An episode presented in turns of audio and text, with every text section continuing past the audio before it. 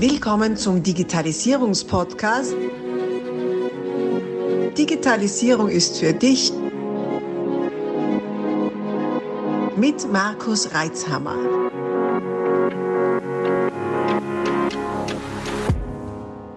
Herzlich willkommen zu einer neuen Ausgabe meines Podcasts Digitalisierung ist für dich. Mir wurde die Frage gestellt, was für mich denn ganz persönlich die Digitalisierung ist. Die Frage hat uns so gut gefallen, dass wir gleich einen Schwerpunkt dazu auf Social Media gemacht haben. Und da dieser Podcast noch dazu am 16. März rauskommen wird, machen wir gleich noch einen Rückblick dazu, denn am 16. März feiert Resystems seinen 23. Geburtstag. Ja, am 16. März 1998 bin ich mit Resystems gestartet. Als EDV-Dienstleister.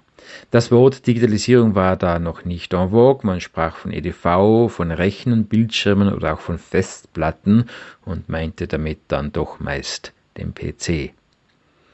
Ja, das Internet gab es schon. Ich persönlich hatte 1993 die Ehre, das erste Mal von zu Hause aus im Internet unterwegs zu sein. Zuvor waren sogenannte Mailboxes ein dürftiger Ersatz für den offenbar dringenden Wunsch, Inhalte per PC auszutauschen. Um in eine Mailbox zu gelangen, musste man in Kenntnis der Telefonnummer und gegebenenfalls des Passworts sein, um sich dann über ein analoges Modem 1 zu 1 oder gar einen Akustikkoppler mit dem Rechner des Mailbox-Anbieters zu verbinden. Der Lohn der Mühen? Kleine Programme, Bilder und sonstiges Nerdzeugs. Ja, und da war auch das BTX-System im Gegensatz zum Mailbox-System ein zentral gesteuertes. Man konnte da nicht ohne weiteres mitmachen. BTX bedeutete Bildschirmtext und so sah es auch aus. Das Terminal in der Innsbrucker Hauptpost wurde von mir rege genutzt. Ein eigener Anschluss war für mich als Schüler nicht finanzierbar. Die Inhalte, Nachrichten, Finanzinformationen, Telebanking, aber auch Angebote von Versandhäusern und Reiseanbietern. Ja, und 1998, was waren da unsere Themen? Freilich die bevorstehende Jahrtausendwende. Ja, das war schon, sage ich. In der IT ging die Angst vor dem Y2K-Bug um, also dem Jahr 2000-Fehler. Das Thema wurde gehypt, zum Teil zu Recht. Freilich passt's wunderbar zu den zahlreichen Weltuntergangsmythen, die rund um das Jahr 2000 die Runde gemacht haben. Und doch, ja, ich gehöre zu denen, die nach wie vor der Meinung sind, dass wir damals berechtigterweise und mit viel Erfolg gegen den Y2K-Bug angekämpft haben. So gab es keine allzu gravierenden Störungen und auch dank Lösungen wie jener, die ich damals in Österreich exklusiv vertrieben hatte und somit zahlreiche Steuerrechner von Gewerbeanlagen Jahr 2000 fit gemacht wurden. Und ja, es äh, gibt getestete und fundierte Nachweise, dass ohne Behandlung der Y2K-Gefahr wir massive Störungen in der Infrastruktur vom Kraftwerk bis hin zur Kläranlage gehabt hätten. Aber dem war nicht so und damit hat sich dann auch die Meinung hartnäckig gehalten, dass das alles viel heiße Luft gewesen war. Was stand sonst noch so an? Die Frage, ob sich dieses Internet durchsetzen würde, wurde ernsthaft diskutiert. Auch ob das jemals einen kommerziellen Nutzen haben wird. Heute sind wir schlauer, zumeist zumindest. Und Zitat, an welchem Arbeitsplatz richten wir das E-Mail ein und wie oft pro Woche schauen wir da rein, war Thema von Workshops in Unternehmen. Die Belegschaft war meist gespalten, was die Begeisterung über diesen neuen Kommunikationskanal anging. Wo soll man hier denn seine Unterschrift einsetzen? Das ist so steril. Einige der Reaktionen darauf. Meist durfte sich dann die Telefonzentrale darum kümmern, da war eh schon das Fax und der Posteingang. Die Anzahl der eingehenden Mails hielt sich freilich in Grenzen. Da wurde so manche Erwartungshaltung enttäuscht. Im Gegensatz zu heute brach bei manch einem Menschen helle Begeisterung aus, wenn tatsächlich eine E-Mail reinkam. Wie schnell sich das geändert hat. Die meiner Meinung nach Unsitte der internen Mailschreiberei ging mir schon 1998 auf die Nerven. Wir waren damals zu dritt, schon ein dezentrales Team, sahen uns nur selten und hatten doch viel abzustimmen und zu dokumentieren. Diesen Spagat haben wir schon damals mit einem internen Webportal gemeistert. Dieses Internetportal würde man heute wohl Collaboration Tool nennen oder Social Media for Business. 1998 jedenfalls wurden wir bestaunt oder auch belächelt, was wir uns da zusammengebaut haben. Ich selbst war und bin extrem begeistert davon und so starteten wir voller Energie die Vermarktung und sind damit glorreich gescheitert. Teamarbeit unabhängig von Zeit und Raum war damals einfach kein Thema. Erst viel, viel später wurden ähnliche Lösungen populär zu einem Zeitpunkt, als wir uns längst dazu entschlossen hatten, unser Tool nicht weiter zu vermarkten, sondern ausschließlich für uns intern zu verwenden. Auch das Erstellen einfachster Webseiten war für viele Menschen ein Mysterium. Natürlich auch dafür haben wir ein Produkt an den Markt gebracht und waren zehn Jahre zu früh dran. Unsere Webdose mit dem Slogan Dosen Sie ins Web, die löste das Problem der Zeit, nämlich dass die Entwicklung einer einfachen Webseite sehr teuer war und es auch kaum fachkundige Anbieter gab. Self-Service-Angebote gab es noch nicht. Auch wenn viele eine Webseite wollten, so waren neben der technischen Herausforderung auch die inhaltlichen Themen schwer zu lösen. Das Verständnis dafür, was auf die Seite soll, mit welchem Zweck, gab es nur selten. Also setzten wir uns hin und entwickelten ein physisches, jawohl, physisches Produkt, verpackt in einer Blechdose. Der Käufer erwarb also die Webdose, fand darin ein Handbuch samt Formularblock, konnte aus verschiedenen Designs wählen, füllte händisch wir wollten ja die Hürden gering halten, die Inhalte aus, legte Bilder bei, also wirklich Fotos auf Papier, und schickte uns das Ganze per Post. Ja, Briefträger und so.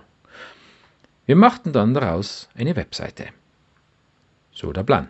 Viele zeigten sich begeistert, weniger viele griffen zu und so wurde die Webdose zu einer netten und teuren Erinnerung auf unserem Friedhof der guten Ideen. Zum Glück gab es auch erfolgreiche Geschäftsmodelle, sonst würden wir wohl jetzt nicht unser 23-jähriges Bestehen feiern können. Und da waren zu Beginn Computerkurse der Renner. In Computersälen vermittelten wir Wissen rund um die Nutzung der PCs samt Texterfassung und Tabellenkalkulation.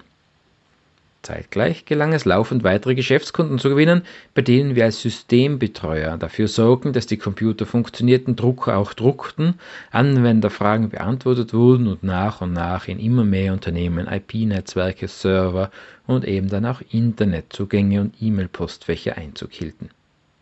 Wir waren sehr viel unterwegs, nur bei größeren Kunden rentierte es sich, ISDN-Router zu installieren, um mittels Programmen wie PC Anywhere fernzuwirken sehr zum großen Erstaunen der Anwender, deren Maus sich plötzlich wie von Geisterhand bewegte, der Mauszeiger nämlich, gesteuert von dem EDV-Mann am anderen Ende der Telefonleitung. Mit dem Gepäck war auch Handwerkszeug wie eine Krimmzange für die koaxialen Netzwerkkabel, welche oft frei fliegend verlegt waren und somit häufig Opfer von Bürostühlen, Reinigungskräften und ja, auch Nagetieren waren. Mit dem Effekt, dass es ein Bussystem war, das mit einem defekten Kabel alle Computer keine Netzwerkverbindung mehr hatten. Da war dann ein schneller Einsatz gefragt, unter Bürotischen krabbelnd auf der Suche nach der Fehlerstelle. Schon damals hat sich gezeigt, dass das Internet von privaten Usern genutzt wird. Frühe soziale Netze fesselten uns ganze Nächte lang an den Rechner. ICQ-Unterhaltungen oder auch die in Österreich sehr beliebten Ö3 und FM4-Chats trugen dazu bei, dass Nachrichten, Informationen und natürlich auch Gerüchte schnell Verbreitung fanden und sich Menschen über weite Distanzen hinweg kennenlernten. Digitale Brieffreundschaften sozusagen. Mit manchen Kontakten aus dieser Zeit habe ich übrigens immer noch Verbindung. Klingt wie aus einer anderen Welt? Ja, das stimmt. Ich fühle mich an sich ja wirklich jung und beim Schreiben dieser Zeilen bin ich ehrlich gesagt verwirrt, ob diese Erinnerungen tatsächlich meiner persönlichen Erfahrungen stammen. Aber das ist ja das Schöne, wir leben in einem extrem spannenden Zeitalter voller Neuerungen, Entwicklungen, Herausforderungen. Es ist eine spannende Zeit, ich feiere das. Und das macht wohl auch die Faszination der Digitalisierung aus. Die Neuerungen, die Entwicklungen, die weit über technische Gimmicks hinausgehen. Die Digitalisierung trifft uns alle, ob wir nun aktiv daran teilnehmen und mitgestalten oder auch nicht. Die Digitalisierung beeinflusst unsere Gesellschaft. Die Art, wie wir denken, wie wir leben, wie wir kommunizieren, wie wir Wirtschaft treiben. In den letzten Tagen durfte ich öfters bei Gesprächen mit dabei sein, in denen es um die Frage ging, wie denn die Pandemiesituation gewesen wäre, sagen wir mal 1998. Ohne weit verbreitetes Internet, mit begrenzten Telefonkanälen, ohne Smartphones, mit nur geringer Verbreitung von mobilen Telefonen und kaum mobilen Computern. Mit den damals verfügbaren Medien, ohne Teams, Zoom, Skype und die vielen anderen Anbieter der digitalen Fernkommunikation, ohne interaktiven Homeschooling, ohne Homeoffice-Anbindung, mit weniger Plattformen für Aufklärung und weniger Raum für Verschwörungstheorien, ohne Online-Seminare, mit gut sowie keinen Webcams, ohne Netflix und Spotify, ohne Insta, Facebook, LinkedIn, TikTok. Und man stelle sich vor, ohne Podcasts. Ich bin mir sicher, dass die Auswirkungen auf unsere Gesellschaft massiv anders gewesen wären. Ich behaupte dramatischer, einschneidender, nachhaltiger.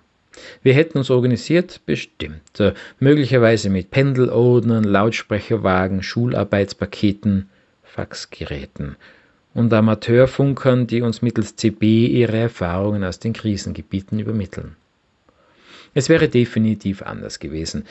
Ich persönlich bin froh, dass wir uns erst jetzt in der Situation befinden, in einem Zeitalter der Digitalisierung. Einer Digitalisierung, die uns allen so viele Möglichkeiten bietet. Was wir aus den Möglichkeiten machen, ob wir diese zum Guten oder zum Schlechten nutzen, uns damit beschäftigen oder nicht, das liegt an uns, an jedem Einzelnen. Abonnier doch gleich unseren Podcast und vergiss nicht, eine 5-Sterne-Bewertung zu hinterlassen.